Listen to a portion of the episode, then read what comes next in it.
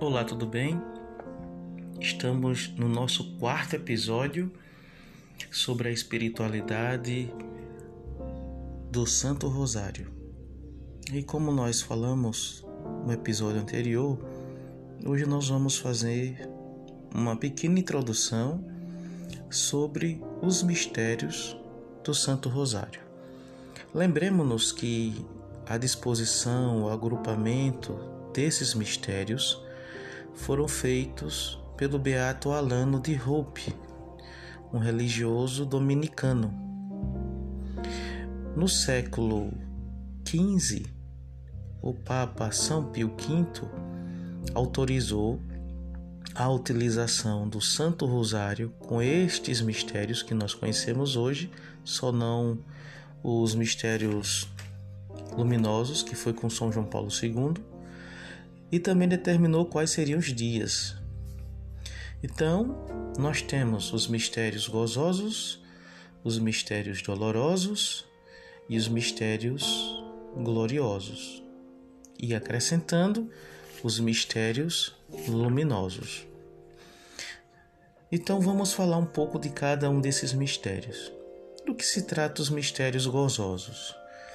Os mistérios gozosos tratam das alegrias da Virgem Santíssima.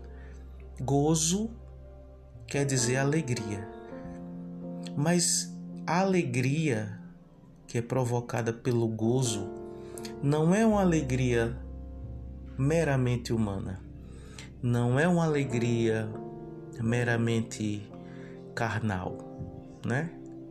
É uma alegria divina que brota na alma humana.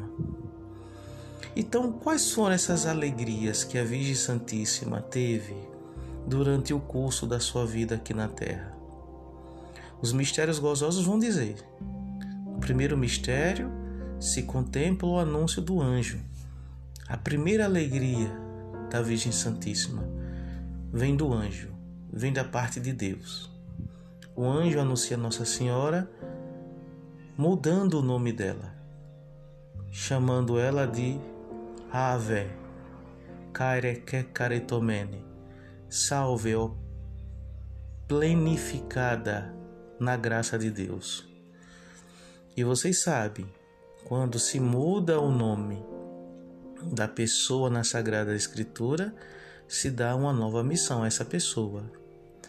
Vejam, Saulo se tornou Paulo. Simão se tornou Pedro. Abrão se tornou Abraão. E Maria, a plena de graça, aquela que transborda das graças de Deus. É, a segunda alegria de Nossa Senhora em Deus foi a visita de sua prima Isabel. Quando Maria vai visitar sua prima, Maria se alegra em saber que Isabel está grávida, vai dar à luz. Então observe, depois que o anjo Gabriel anuncia Maria, dizendo que ela vai ser mãe do Salvador e que a parenta dela, Isabel, já está no sexto mês de gestação, porque é assim que o texto de São Lucas começa. Então, o anjo termina dizendo: Porque para Deus nada é impossível. Então, Maria fica sabendo que Isabel, sua prima, está gestante. E por isso, ela, sabendo que Isabel é idosa, sabendo que Isabel morava distante dela, então ela vai para a casa da Isabel, não só visitá-la, mas cuidar de Isabel. E nesse nessa ida onde Maria vai à casa de Isabel também para cuidar, ela percebe de fato que o anjo que o anjo falou, sem dúvida nenhuma é verdade. Porque o Senhor para o Senhor nada é impossível. Por isso que as crianças em cada ventre se estremecem no gozo, na alegria de Deus. O terceiro mistério gozoso, né, pertencente às alegrias da Virgem Santíssima, é o nascimento de Jesus em Belém. Veja, Jesus, o Salvador, o Redentor, Deus como Pai e o Espírito Santo, desce do céu, entra no estado de humilhação, como diz São Paulo, num estado quenótico de esvaziamento, para se fazer como um de nós, para se fazer homem, para se fazer pequenino.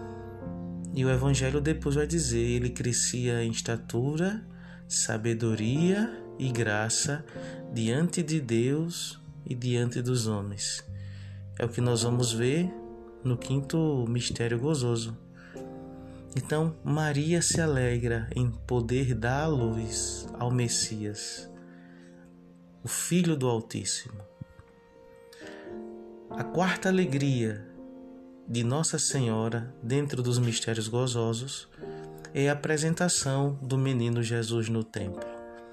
Então, Jesus vai ser circuncidado, a família pobre de Nazaré leva um par de pombas e ali o velho, o ancião, Simeão, profetiza que ela vai passar por sofrimentos, que ela vai passar por momentos difíceis.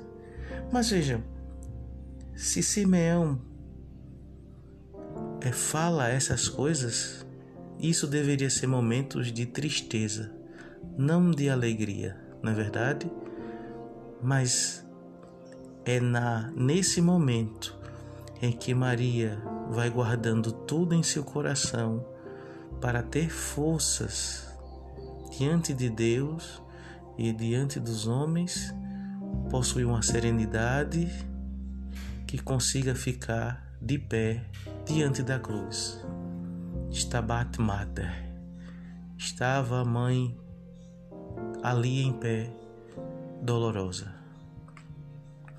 E o quinto é a perda e encontro do menino Jesus no templo.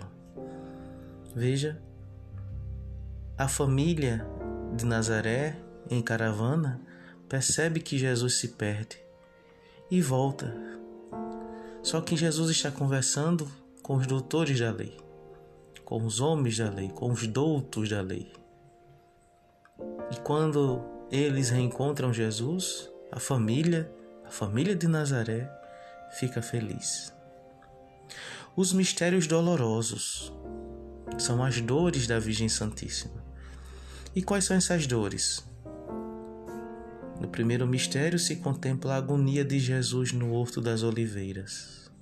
A gente nem percebe, não é? Mas no momento do Horto das Oliveiras, que Jesus está rezando, que Jesus está soando sangue, como não deveria estar o coração de Maria? Como não deveria estar a alma de Nossa Senhora? Pensando naquilo que o velho Simeão falou. No segundo mistério doloroso, se contempla a flagelação de nosso Senhor Jesus Cristo. No terceiro mistério, a coroação de espinhos de Jesus. E nesses dois mistérios, assim como na agonia, Maria também não estava presente. E podemos perceber, pensar e meditar também como não deveria estar o coração de Maria nesse momento da coroação de espinhos de Jesus, no momento da flagelação de nosso Senhor Jesus Cristo. O quarto mistério doloroso, nós contemplamos o caminho de Jesus ao Calvário. E aí podemos até fazer uma alusão com o filme do Mel Gibson, que mostra Maria de longe, observando Jesus carregando a cruz e caindo com seu rosto ensanguentado no chão. E ela vai ao encontro dele, com o coração dilacerado. No quinto mistério doloroso, nós contemplamos a crucifixão e morte de Jesus. E é nesse mistério que nós observamos Maria diante da cruz. Maria, uma mulher íntegra, serena, voltada para Deus não uma mulher desvairada que diante da morte do seu filho poderia estar gritando louca, Não, está centrada, chora, sofre, mas está ali com nosso Senhor. E isso faz com que também Jesus mostre a ela porque ele chama ela de mulher, porque ele chama ela de a nova Eva. Mulher é o mesmo título que Deus usava para Eva. E ele diz: Mulher, eis o teu filho. Filho, eis a tua mãe. Frei Inácio Larranhaga, em seu livro O Silêncio de Maria, ele vai dizer no prólogo: Foi senhora de si mesmo, antes de ser Nossa Senhora. Ou seja, Maria aprendeu em Deus ser completamente livre e desapegada, para que assim Deus pudesse nela não só torná-la a mãe de Jesus, a mãe de Deus, a Teotocos, mas a mãe de toda a humanidade. Nos mistérios gloriosos, nós contemplamos as glórias da Virgem Santíssima, as vitórias de Nossa Senhora, porque as vitórias de Jesus também são as vitórias de Sua mãe.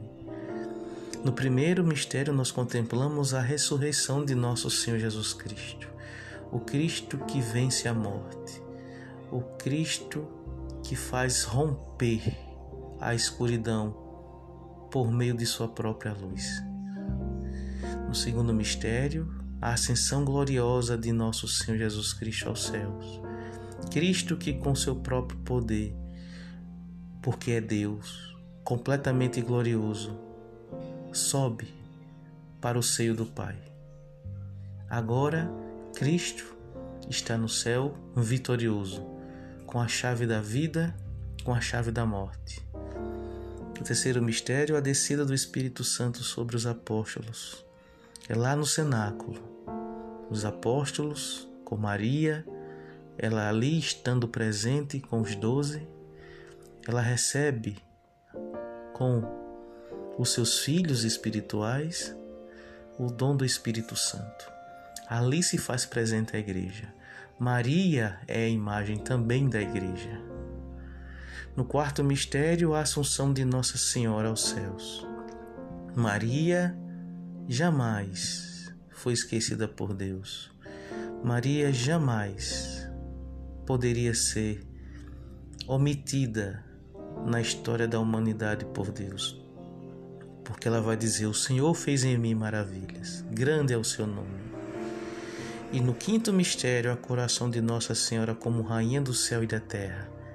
Aí a Virgem Santíssima recebe a coroa de rosas. Eis o motivo do rosário. É a Virgem Santíssima, nossa mãe, mãe da humanidade, a Teotocos. Nos mistérios luminosos, Podemos dizer que esses mistérios referem-se ao próprio Cristo, que é impulsionado na luz do Espírito Santo. Cristo que sente a mulher tocando na orla do seu manto, ele vai dizer: Senti uma força saindo de mim. Cristo que é motivado, impulsionado, movido pelo Espírito Santo depois do seu batismo para ser tentado no deserto.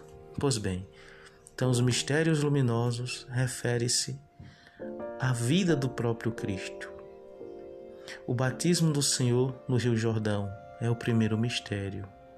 No segundo, o milagre nas bodas de Caná, onde Jesus estava com a sua mãe e com seus discípulos.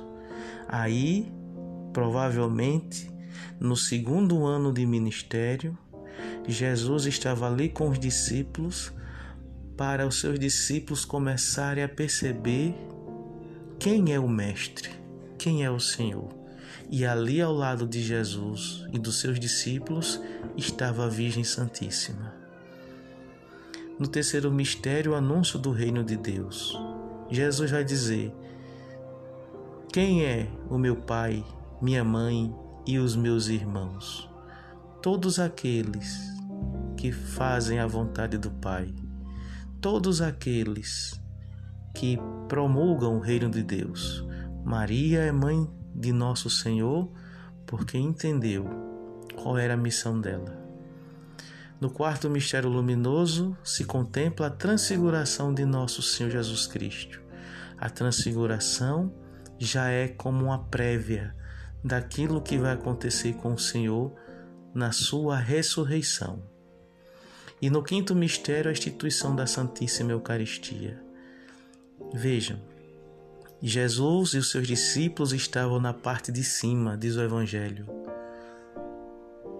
preparando, conversando, reunido com seus discípulos e ali vivenciando a última ceia. Mas na parte de baixo da residência, com certeza, estava Maria e outras mulheres arrumando as coisas necessárias para providenciar esse último encontro com Jesus e seus discípulos. Então é isso.